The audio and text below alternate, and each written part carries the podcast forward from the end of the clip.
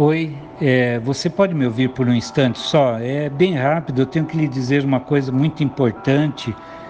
Deus ama você.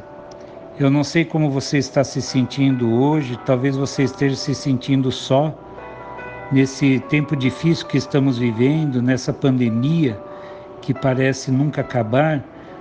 Nós temos encontrado pessoas com dor na alma, angustiadas, aflitas e com medo. Eu não sei se é esse o seu caso, mas esses sentimentos sempre chegam para nos derrubar ou nos fazer desistir da caminhada. Como eu lhe disse e tenho certeza disso, Deus te ama. Ele tem planos de paz para a sua vida e de toda a sua família.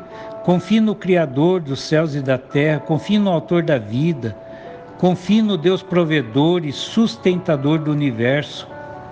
Não há ninguém no mundo que te ama mais do que Ele.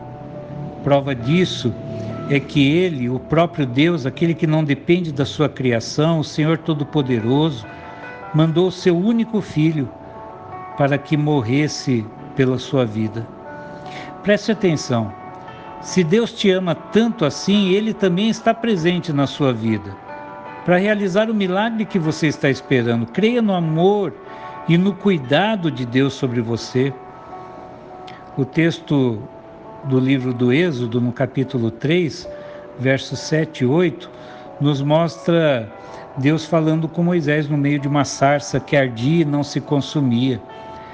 E o texto diz o seguinte: Disse o Senhor: De fato tenho visto a opressão sobre o meu povo no Egito.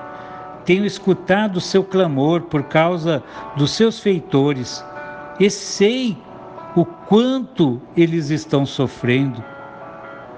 Por isso desci para livrá-los das mãos dos egípcios e tirá-los daqui para uma terra boa e vasta, onde há leite e mel com fartura.